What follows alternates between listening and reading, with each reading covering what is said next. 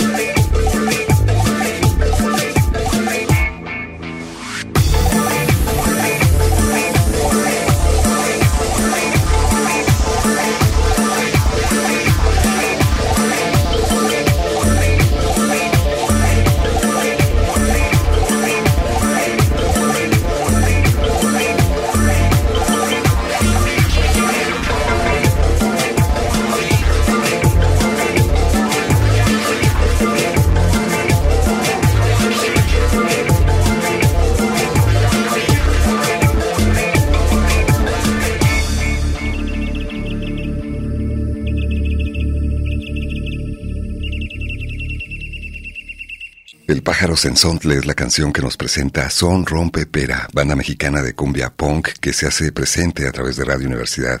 El Sensontle, por cierto, es conocida como el ave de las 400 voces por la gran cantidad de sonidos y matices que tienen sus diversos cantos. Y en general las aves son seres realmente asombrosos. Su capacidad para volar, en algunos casos recorrer grandes distancias, sus múltiples voces, el plumaje de tan diversos colores. Las aves además han inspirado la música, la literatura, la poesía, las artes visuales, en fin. Algo que me ha sorprendido siempre es la capacidad que tienen los loros para hablar o imitar diversos sonidos, incluyendo la voz humana. Hoy presentaremos una entrevista que realizó nuestra productora a Pepe, un loro de 25 años de edad que te seducirá con su encanto. Hoy conoceremos también a el ave lira, un ave que puede imitar más de 20 sonidos y que utiliza en su ritual de cortejo para conseguir pareja, además de otras curiosidades del mundo de las aves. Acompáñanos. Yo soy Alonso Torres, Guadalupe Estrella en la producción, Evelyn Ramos en la investigación testimonial y la asistencia de producción, Fátima Briceño en las redes sociales, Lolita Estrada y Dolores Hernández en las voces en grabación, en operación técnica José Luis Vázquez. Y nuestro saludo cordial para las personas que nos escuchan a través de las emisoras de Radio Universidad de Guadalajara.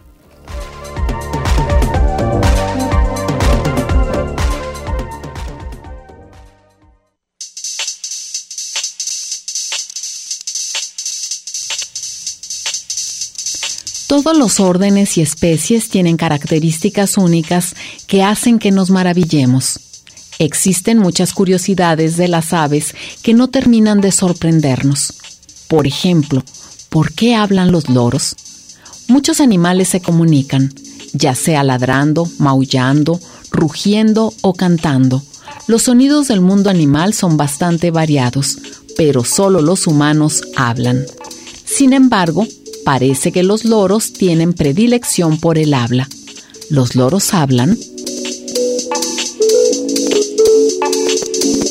De hecho, los loros se encuentran entre los pocos animales que pueden imitar espontáneamente los sonidos de otras especies y que escuchan en el entorno, incluido el habla humana.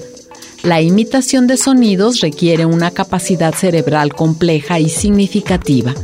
Por ejemplo, la información de sonido debe reconocerse, decodificarse y luego reproducirse.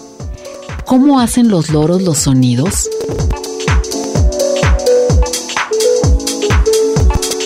Hoy en el Expreso de las 10 recibimos con mucho gusto a nuestro especialista en aves, el doctor Oscar Reina, quien nos explicará esta y otras curiosidades de las aves. Como siempre, un gran gusto contar con su presencia en este programa. Comenzamos.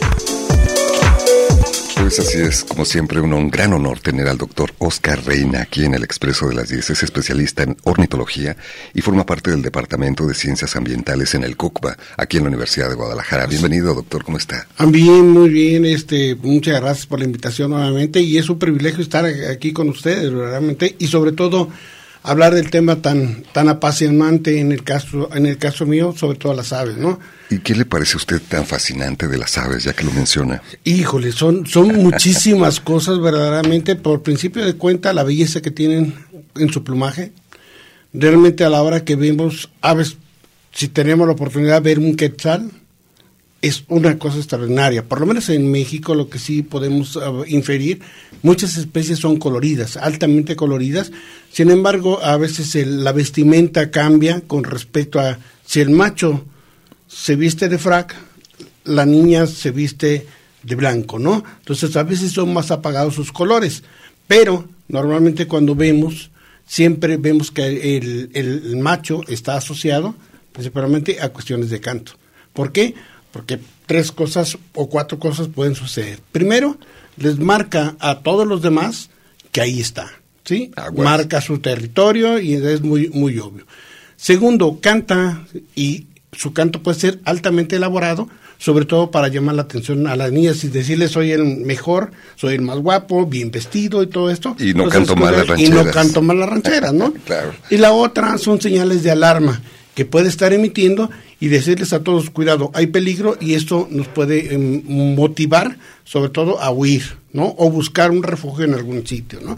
Entonces, realmente a la hora que empiezan a cantar las aves, sobre todo los machos, siempre, siempre van a estar presentes ahí y siempre van a, a denotar que están alegres, bien vestidos y que están listos para todo. ¿no? Para el cortejo. Así es. Eh, la canción con la cual iniciamos se llama El Sensontle, y el Sensontle se conoce como el ave de las 400 voces, porque tiene una gran diversidad de matices. Yo creo que sí, yo eh, lo vimos nosotros eh, plasmado en, el, en uno de los billetes que tenemos por aquí que decía pájaro de 400 voces. Amo el canto del censontle, abre de 400 voces, pero amo más a mi hermano. ¿Quién lo decía? Netzahualcoyotl. Netzahualcoyotl, ¿no? Entonces realmente a la hora que checamos asumimos que también estamos conscientes de que tenemos una alta diversidad de especies y sobre todo que es muy obvio que el canto de un ave en las mañanas nos alegra. Y sobre todo estamos escuchando otra otra cosa totalmente diferente que eso motiva a observar el cielo, a buscar al ave y ver quién está cantando, quién está imitando o quién está sonando que suena totalmente maravilloso, ¿no? A veces es más fácil, o casi siempre, escucharlos que verlos. Claro. Aquí, eh, cuando empezamos nosotros a, a observar aves, primero ah, vemos lo más común, digamos, en el caso de las aves en los parques, sobre todo los habitantes en el caso de, de las ciudades, y lo vemos muy claro. Vamos a los parques, pero ya habíamos platicado en una ocasión que estamos perdiendo esa, esa oportunidad de observar aves y escucharlas también. Porque lo vamos y luego ya traemos los, Los audífonos. audífonos o vamos metidos en el celular, entre que vamos corriendo esto y perdemos la oportunidad de observar quién está ahí y quién está cantando, ¿no? También la idea de este programa es que recuperemos esa capacidad de asombro y aprovechemos esta oportunidad para disfrutar de este paisaje sonoro Así que por es. fortuna seguimos teniendo en áreas verdes, en parques. Hay que recuperar eso y también tiene que ver con la salud de estos ecosistemas. Preguntamos en la calle esto justamente, ¿qué les parece fascinante acerca de las aves? Vamos a escuchar. Adelante. Comparte algo que te parezca curioso de las aves. Cuando viajan juntos, que van muchísimos, o sea, cómo se comunican y todo eso. Bueno, a mí me llama mucho la atención cómo es que pueden, pues prácticamente volar, o sea, la capacidad que tienen para estar todo el tiempo volando, que no se cansen, que... Y como dice anteriormente, el hecho de que siempre están emparvadas y siempre están como que juntos para todos lados así. Cómo es que siempre se mantienen unidos o así. plumaje de distintos colores y cada uno tiene uno diferente. Se me hace curioso eso de que los que son machos, o sea, están como que su plumaje más colorido, más llamativo, y las de las hembras está más, más sencillo.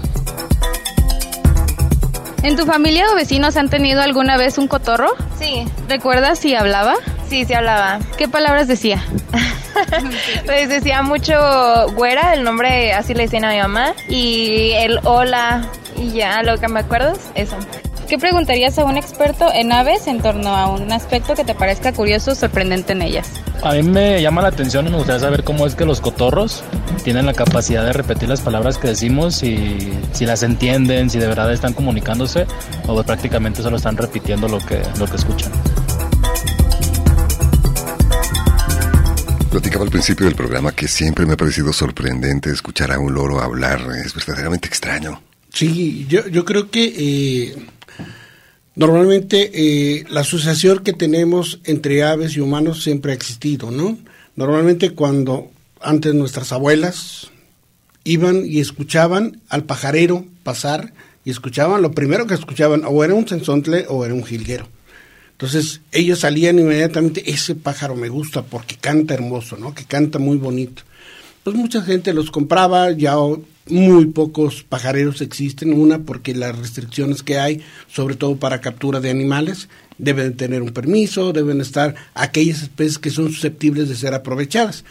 Sin embargo, también uno de los problemas graves que se dieron es eh, traer pericos, loros, guacamayas, cacatúas, de todo este tipo, de este grupo de los citácidos, de los citáciformes, y los tenemos en casa. Podríamos tener pericos de frente blanca, de cachetes amarillos, de, de corona lila, las grandes cacatúas. En el, entonces, realmente eh, pues eran bonitos.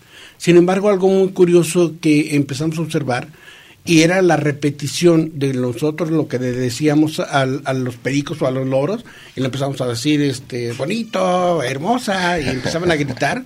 Entonces, era una repetición de manera continua, estar, estar con ellos, estar trabajando y estarles diciendo. Normalmente, hoy se sorprende a uno, ahora gracias a las redes, podemos ver que el perico habla y imita el sonido de un gato, imita el sonido de un perro, sí, incluso hay, hay animales que pueden incluso parecerse un poco a la voz, a la voz de un humano, ¿no? Pero normalmente eh, teníamos, nosotros nos gustaba ir a, un, un- a un mercado donde veo un loro que era, como dicen ahí, era demasiado bocón, ¿no?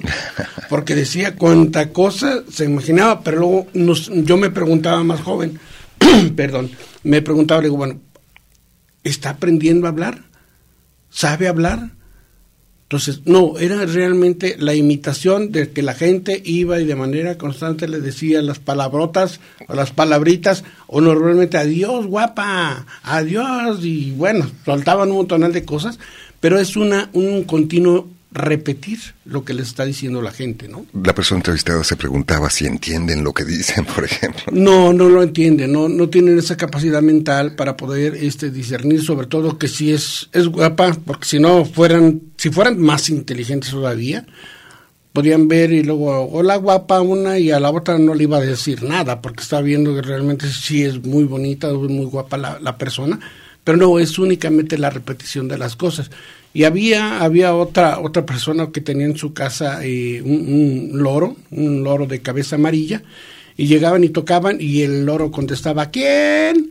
¿Sí? Entonces, pero alguien le dijo y tenía que estar repitiendo, ¿quién? ¿quién? Entonces, oía el toque y asociaba, y muchas veces, muchas especies asocian algo, un sonido, un color, una forma o algo, y luego emitían un sonido gracias a, la siringe, en algunos que tuvieran.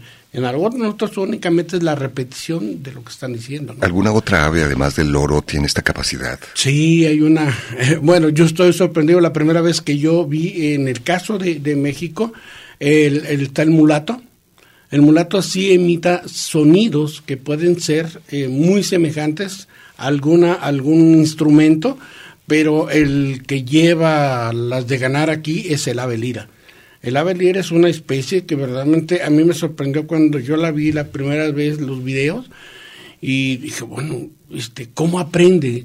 La pregunta es, ok, lo estoy oyendo que está repitiendo sonidos, pero tiene esa capacidad mental, luego sí es la estructura que tienen, sí les va a permitir, sí, poder estructurar y luego llamar eh, o, o imitar el sonido cuando ellas quieren.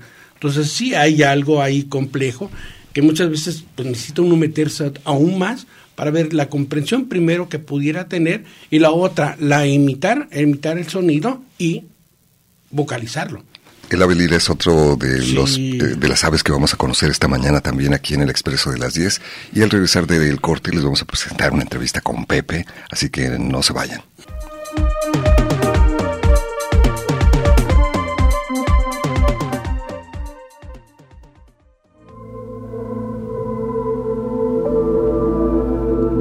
El alma tiene ilusiones, como el pájaro alas. Eso es lo que la sostiene. Víctor Hugo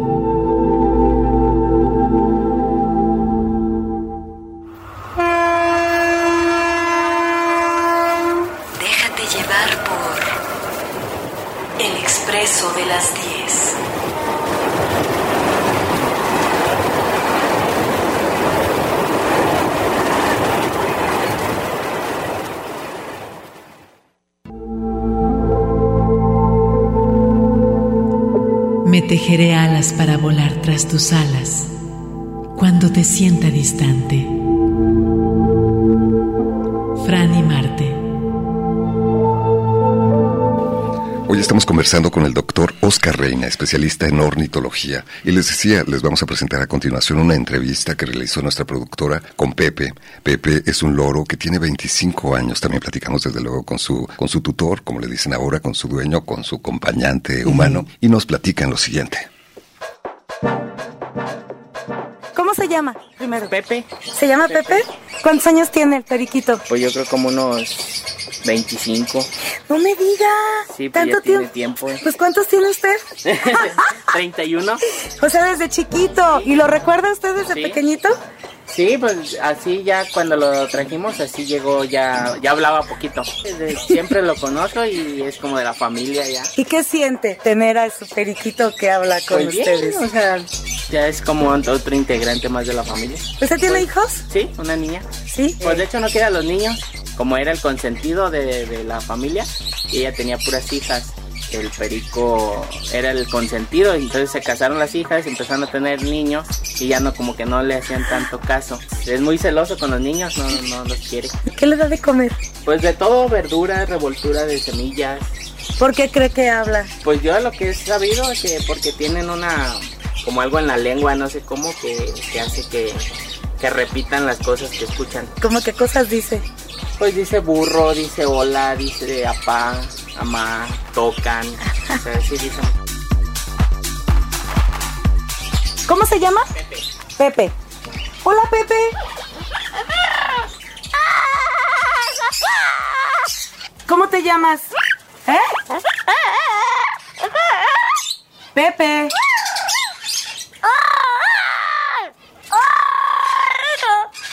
Hola. Hola. Hola. Cotorro. Cotorro. ¡Ay, qué guapo! Hola. ¿Esa es roja? ¿Esa es? Hola. Hola. Hola. Ah. Cotorro.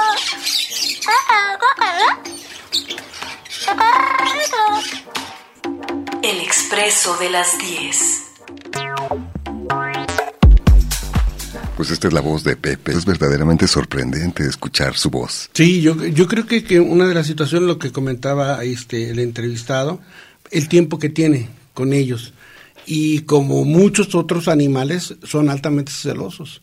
Normalmente pues, si tenemos a alguien, lo agarramos, lo acariciamos, lo, lo mimamos, y llega la competencia y normalmente a veces se retraen, una, uno, algo que les sucede normalmente desde el punto de vista de conducta, una, o se retraen y luego empieza a darse un, un evento que se llama pica, e incluso es tan estresante el momento que se empiezan a arrancar ellos la pluma, ¿sí? Y en otras ocasiones se vuelven agresivos. Entonces van con la gente y no les gusta que toquen incluso.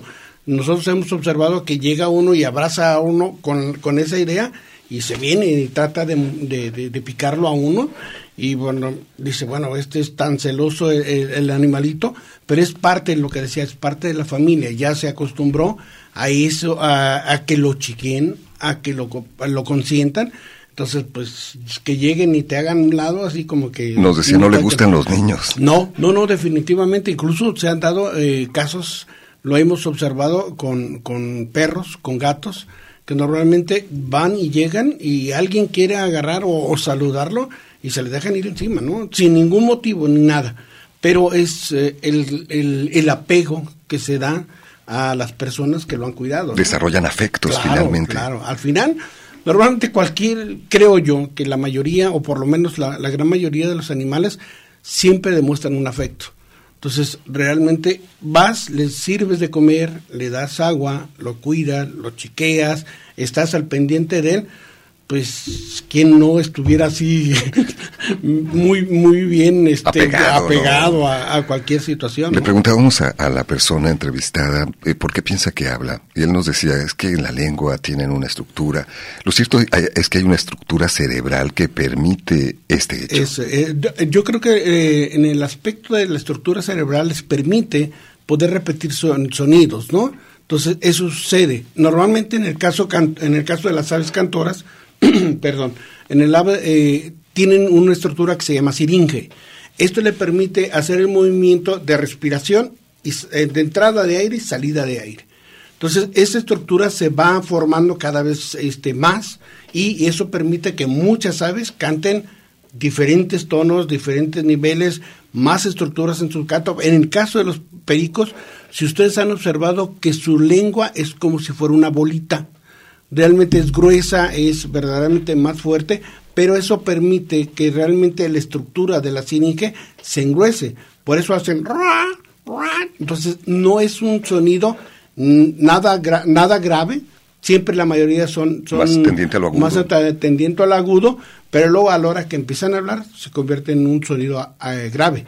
Sobresale ¿sí? sobre todo la, la R. La R es, es normalmente porque hay, hay efectos, sobre todo a veces en los niños, que no pueden pronunciar sonidos o las T's, las R's o las B's, ¿sí? Entonces, y, al, y le habla uno a veces a los niños, ¿qué es lo que sucede? La estructura de su garganta Entonces no le permite, no se desarrolló tan bien y en el caso de los pericos sí se hizo. Entonces eso le permite esa pronunciación de viene es la garganta, la parte de la siringe que le permite hacer emitar ese sonido, ¿no? Algunos los enseñan a los pericos a, hablar, si se me permite el término, y les dan tequila o alcohol o algo así. Dicen, por eso aprendió a hablar. Sí, no, incluso hay, hay situaciones todavía más, más severas, ¿no? Primero el tequila y luego decía, ¿quieres que hablen los pájaros? Dale chile. Dale picante, dale picante y, verás que habla hasta en ruso. Pues hablan hasta, no, hasta nosotros, ¿no? Y nosotros normalmente nos enchilamos y decimos más cosas, ¿no? Y también cuando nos tomamos un tequila. igual. No, ah, bueno, algunos y otros nomás se quedan dormiditos, ¿no? Cierto, después de cierta escala, sí, exactamente, pero yo, yo creo que es no es eh, eh, la manera la manera de poder hacer las cosas sobre todo porque de todos modos sigue siendo un organismo vivo un organismo que de alguna manera puede sufrir un deterioro en su, en su garganta, ¿no? Claro. Entonces, pues no es nada recomendable y sobre todo este que lleguen al tequila y todo. Imagínate, eh, yo me pongo a pensar ahorita, había un burro en Acapulco que diario se la pasaba este un poco en el agua. así, normalmente le daban cerveza. Claro. Pero, y parecía muy curioso en ese momento. De momento sí, tú dices, ah, ok, le dieron cerveza, ahí está, pero nunca lo vimos, nunca lo escuchamos hablar. ¿Sí? Entonces, la capacidad que tiene cada uno es, totalmente diferente, ¿no? Sí, aquí la, la, eh, cuestión de insistir, la disciplina, de, de, hacer lo que repita de pronto, y es también una forma de interactuar. Yo, yo creo que sí, normalmente siempre hablamos, y lo que comentábamos ahorita con, con nuestro cotorro, ¿sí? Que escuchamos es Pepe, y te llamas Pepe, y Pepe es la repetición, el sonido de manera constante, y cada vez que lo ven, él asocia esa asociación de, normalmente llegas y te paras Pepe, entonces él dice, ah, soy Pepe, a lo mejor en su estructura cerebral, ¿no? Pues es Pepe y vuelve a repetir el sonido. Entonces es de manera constante hacerlo para poder él repetir algo y la otra, Normalmente cuando habla Pepe, llama la atención. Entonces dice, a ver, di Pepe, Pepe, y llamamos la atención hacia el individuo y estamos pendientes de lo que venga. Entonces, ya aprendió Pepe, ahora dice mamá. Luego dice, tocan. Entonces, realmente a la hora que vemos, llama, él llama la atención y si se fijan, a la hora que escuchamos eh, la entrevista con el cotorro, escuchamos que imita otras cosas que no están le están pidiendo que haga, sino que ya estructuró, ¿sí? que va a repetir otra cosa para que vuelva nuevamente la persona que lo está este, entrevistando así, que diga otra situación. Me llama la atención que tiene 25 años, Pepe. Sí, yo, yo creo que eh, son de las, de las aves que duran mucho tiempo, siempre y cuando, digamos, decía eh, la persona que es dueño de este, eh, este individuo, el cuidado, el cuidado que tiene, el tipo de alimentación que les dan, en la jaula donde pudiera estar, si a lo mejor muchas veces ni siquiera están los pericos enjaulados, viven en la casa y andan por toda la casa y tienen ese espacio, tienen agua, tienen cuidados, pues están pendiente de ellos. Entonces, la longevidad que tienen muchos animales puede llegar a, esa, a ese tiempo porque están bien cuidados. Sin embargo, en promedio de vida, normalmente estamos hablando entre 7 y 9 años en algunos, a lo mejor unos 11 años por ahí, pero sabiendo que en el espacio natural tienen depredadores, tienen otro tipo de situaciones, choques con, ventanas, o los capturan, la pérdida, del, la hábitat. pérdida del hábitat, entonces realmente eso empieza a limitar su presencia y sobre todo la vida, ¿no? El, periodo de vida. También el tipo de alimentación, me decía, muy importante. Sí, yo creo que la alimentación normalmente este, sí es importante que la gente a la hora que que tenga un cotorro, que ya debe, a lo mejor los tiene.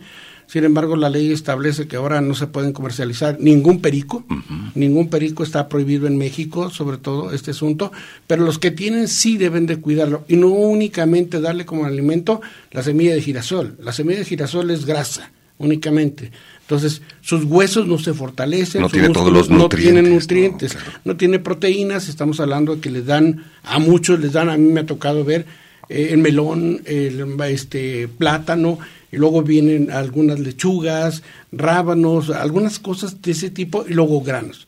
Entonces hacen un complemento de carbohidratos, proteínas y realmente es sumamente importante, ¿no? Y eso, como cualquier otro individuo bien alimentado, bien cuidado, pues el periodo de vida se prolonga, ¿no? Pues, ¿qué les parece la historia de Pepe? ¿Se parece a esta que nos está comentando el doctor Oscar Reina? Cariño, interacción, una buena alimentación, pues se ha traducido en una longevidad, 25 años de vida. Definitivamente no hago cosas tiernas, no va con mi personalidad.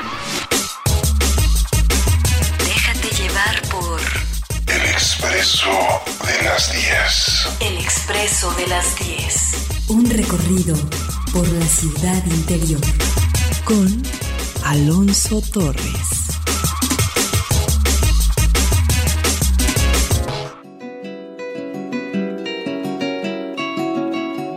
Pajarillo, pajarillo, vuela si quieres volar.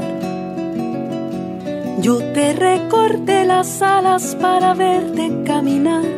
Me dijiste que eras libre, la palma en el llano. Si la palma fuera libre, no la picara el gusano, no la tremolara el viento, ni la quemara el verano. A mí me pueden llamar trueno, relámpago, rayo, si me pega buena brisa, vuelo más que un papagayo.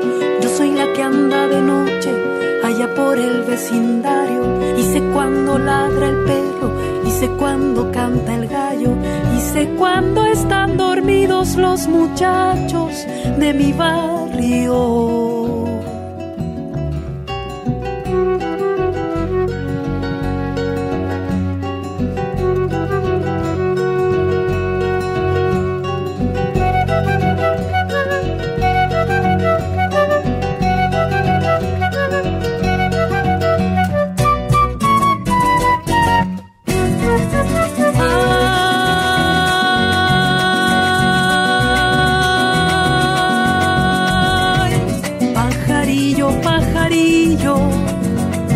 Que vuelas por mi ribera, porque no vuelas ahora que llegó la primavera, me dijiste que eras firme, como la palma llanera. Si la palma fuera firme, no la seca la candela, no la tremolara el viento, como la copla al llanero. A mí me pueden llamar el clarín de los lamentos. Yo soy la que sé llorar los corazones por dentro, y soy como la cocina que cocina fuego lento, y soy como los temblores que vienen de tiempo en tiempo, y soy como el picaflor que anda siempre muy contento de la rosa a los rosales, de los páramos al viento. Busco una mujer ingrata de mal agradecimiento. El sol le dijo a la luna, mujer, métete pa' dentro, porque de noche no sale la mujer de fundamento.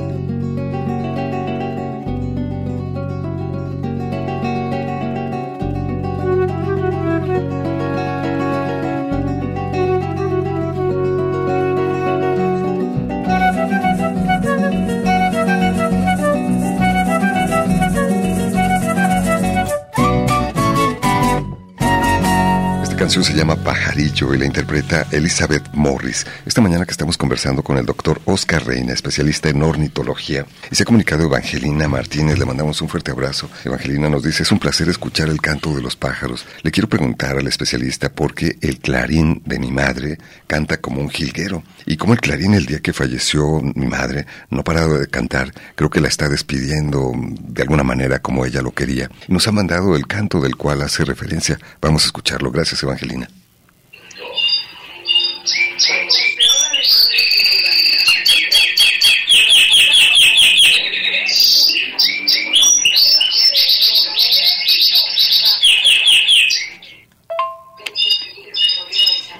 Mm-hmm.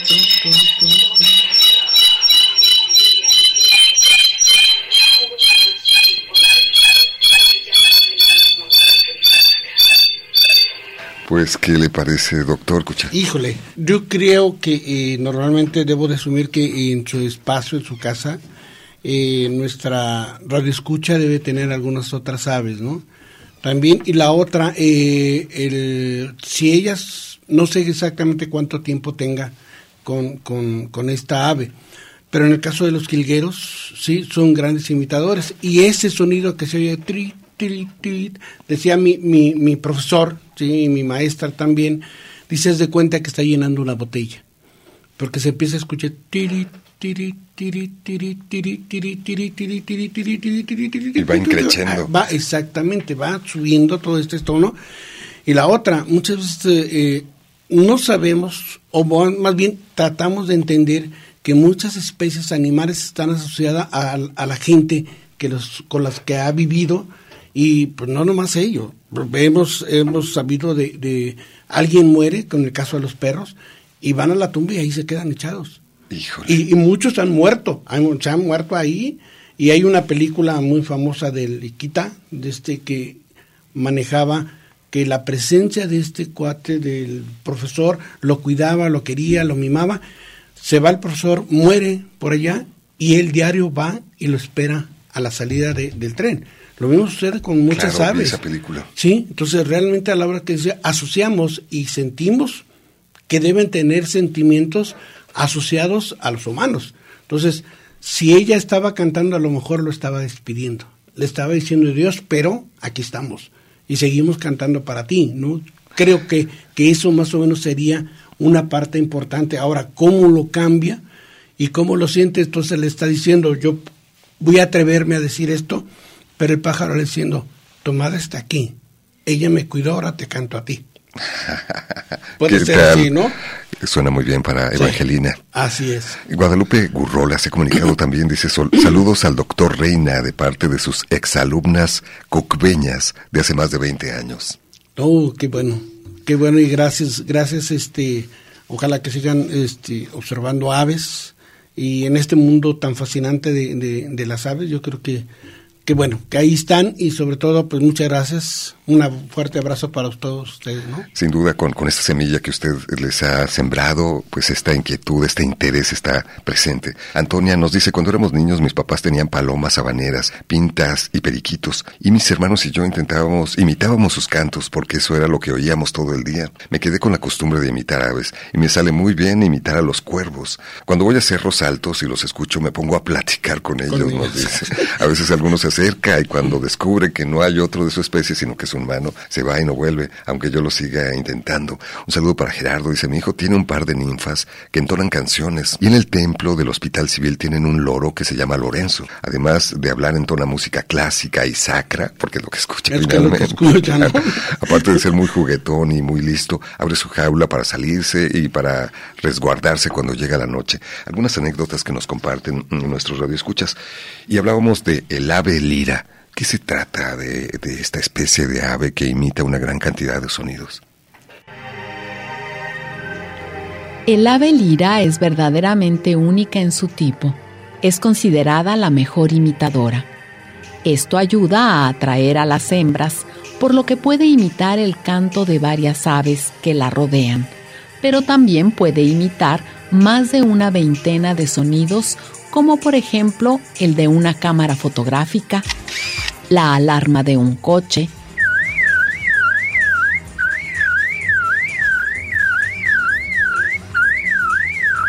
el sonido de una motosierra eléctrica de los leñadores que invaden su hábitat,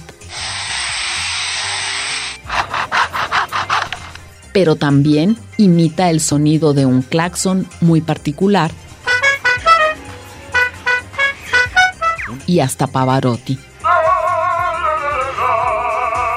El ave lira es la mejor imitando y como de esta característica se basará su éxito para cortejar, debe de practicar siempre si quiere ser la mejor.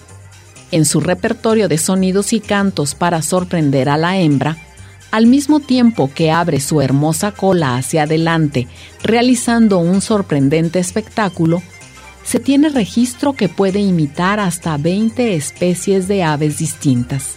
Muchas veces los machos jóvenes aprenden a imitar sus sonidos de otros machos más experimentados y no de las especies mimetizadas.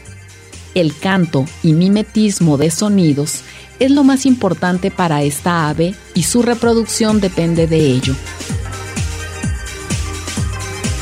El ave lira. Así es. Sorprendente que puede imitar una gran cantidad de sonidos, los utiliza como un mecanismo de territorialidad por una parte, pero también en el ritual del cortejo. Yo, yo creo que, eh, como también las aves que tenemos aquí, normalmente lo que al inicio de, de nuestra plática hablamos de que es una parte sumamente importante. Entre más estructurado sea el canto de un ave, le está diciendo a la niña, este, yo soy el mejor, vengo bien vestido, canto de todo lo que tú quieras, eh, estoy. Y a veces no tienen totalmente éxito, porque hay otro que a lo mejor dos, tres eh, sonidos totalmente diferentes y eso le favorece, ¿no? Entonces, yo creo que la parte importante, sobre todo eh, desde el punto de vista de reproducción, es el canto en el caso de los machos, ¿no? Sin embargo, hay hembras que pueden imitar los sonidos, pero es mucho más limitado. Sin embargo, la estructura que tiene realmente le permite a, las, a los machos elaborar, elaborar muchísimos cantos y hay que recordar algo muy importante. Tienen un canto propio, vamos, con el que nacen es el innato y luego después todos los adquiridos. Y en el caso de la velira, tiene su propio canto y mencionaban por ahí en, en, en la entrada que teníamos sonidos y cantos. Puede imitar sonidos que no tienen a veces mucha estructura, pero luego viene el canto. Entonces, entre sonidos y canto los van sumando. Entonces, eso genera que realmente el, canto y la cantidad de cantos que está imitando, pues sean sumamente atractivos. Si lo estamos viendo ahorita nosotros, claramente a nosotros nos atrae de eso que escuchamos el ave lira y luego, ¿sabes? Una fotografía y volteamos a ver quién nos tomó la foto, no, realmente es eso. O vemos que viene la, o escuchamos que viene la ambulancia. Entonces, eso le, le favorece, sobre todo en este caso, a, la lira. Pero aquí tenemos en México también el caso de los ensontles, en el caso de los jilgueros, en el caso de huitlacoches, y decimos huitlacoches o cuitlacoches. ¿Sí? Por ahí hay una canción que dice el, la boda del huitlacoche, y no es el huitlacoche, es el hongo. Y el, el exactamente. Entonces, nada que ver. Pero también imita muchísimos sonidos. En el caso de los mulatos, de la misma manera. Y puedes escuchar que pareciera que está ladrando, eh, más bien maullando un gato, o puede que estés escuchando que parece un perro, un perro pequeño. Entonces, de donde estén, van a aprender los cantos y eso los incorporan a su, a su repertorio, ¿no? Los sonidos que escuchamos eran los que produce efectivamente el ave lira, entre los cuales se encontraba la sierra. Y esto nos habla de la invasión de los seres humanos a su hábitat, la destrucción frecuente de sus espacios también, como uno de los riesgos que habitualmente tienen que enfrentar estas aves a las que estamos conociendo esta mañana. Déjate llevar por el expreso de las 10. Un recorrido por la ciudad interior con Alonso Torres. Escúchanos.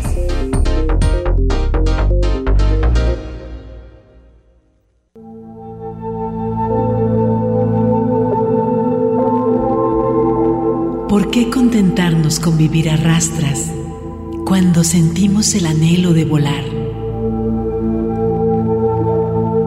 Helen Adams Keller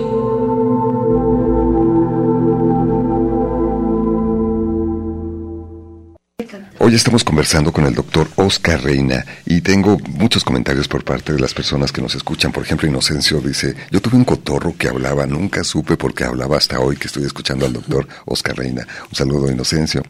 De las voces de las personas que dan paseos turísticos, yo quisiera tener la dicha de poder descifrar el canto de los pájaros. ¿A qué le cantan? ¿Por qué cantan? Dice Marcos Meneses, que se ha comunicado desde Puerto Vallarta. Él es investigador turístico. Y bueno, a veces nos puede parecer como un sonido incluso tranquilizador cuando escuchamos el sonido de los pájaros. Pero ellos qué estarán diciendo entre, entre sí, este es mi lugar, hazte para allá, normalmente ya tengo sueño. Eh, eh, normalmente es lo que está ocurriendo.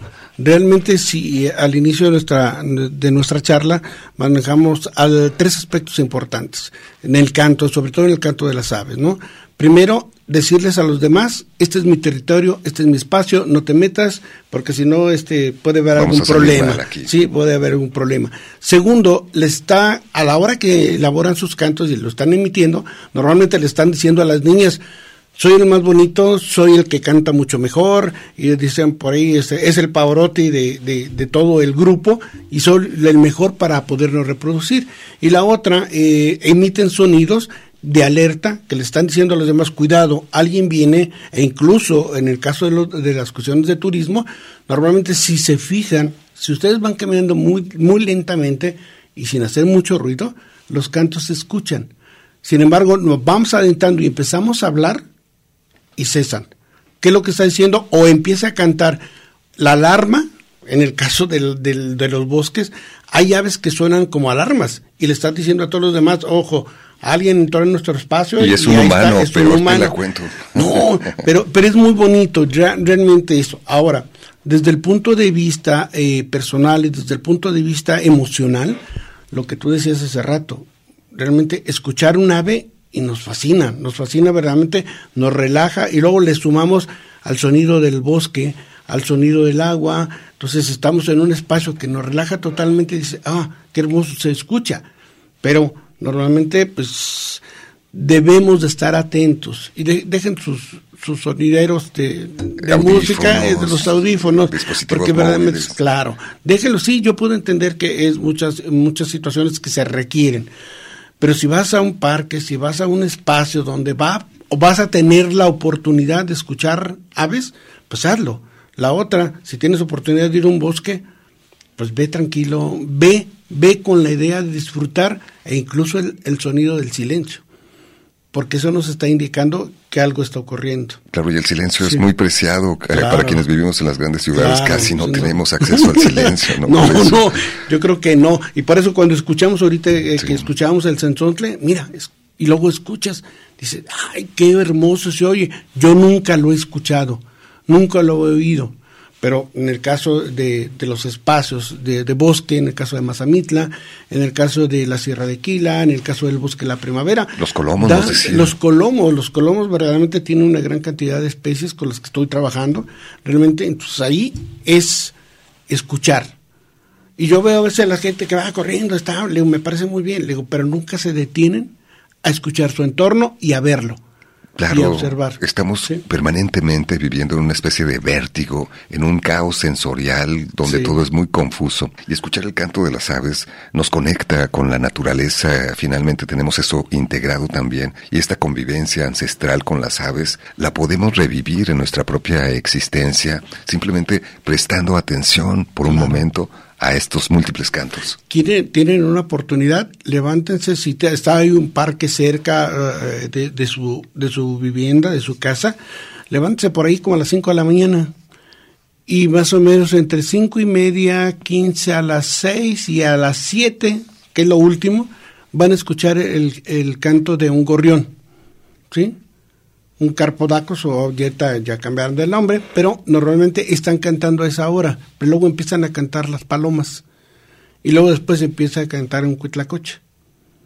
Entonces, se dan la oportunidad y a lo mejor es un poco ahí tapadito, bien, sí, frío, bien cubierto para el frío, pero luego empiezan a escuchar que sí hay todavía aves en la ciudad que todavía tenemos la fortuna de poder escuchar. Incluso a lo largo del día en diferentes momentos hay cantos también diferentes, ¿no? Por la noche cambia el paisaje sonoro, digamos. Ustedes han visto, eh, observado sobre todo en el caso de, de los grandes árboles este de, de hule y todo, normalmente van a dormir los, eh, los eh, pájaros, eh, el zanate, pero luego van y luego van los tordos y se escuchan cientos de pájaros metidos y están cantando, pero le están diciendo a la gente, buenas noches, ya nos vamos.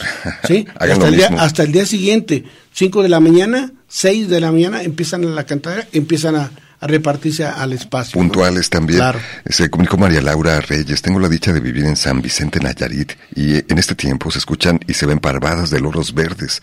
Es un regalo de la naturaleza. Estamos terminando el programa, doctor Oscar Reina. Muchísimas gracias por venir y compartir su conocimiento con el público del Expreso de las 10. No, al contrario, yo les agradezco mucho y sobre todo eh, motivar e interesar a la gente, sobre todo la observación, la observación y la escucha también de, de, de las aves. Yo creo que este espacio nos favorece bastante, tenemos la oportunidad de que sí hay manera de incorporarnos de alguna manera a la naturaleza a través del canto de las aves. Primero observarlas, disfrutarlas, escuchar sus cantos y luego si tienen la oportunidad, tienen un celular, ahora me voy en el otro sentido, tienen un celular, grábenlo. Aprovechalo de y esta empiecen, manera. Empiecen a ubicar quién está cantando y qué es y en dónde estaba. Te vas a sorprender sin duda. Muchísimas gracias por acompañarnos. Quédense aquí en Radio Universidad de Guadalajara. Hasta pronto.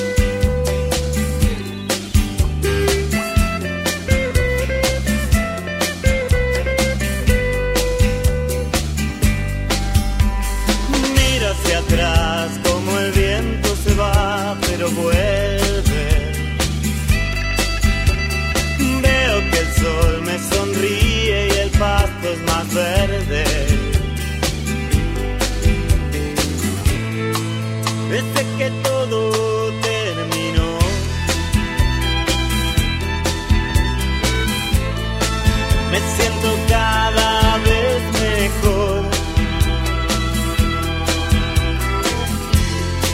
Fue tanto el tiempo que pasó, el fuego se apagó y un día el techo se rasgó y el pájaro vio el cielo y se voló. Perdí mi corazón y lo perdiste. me la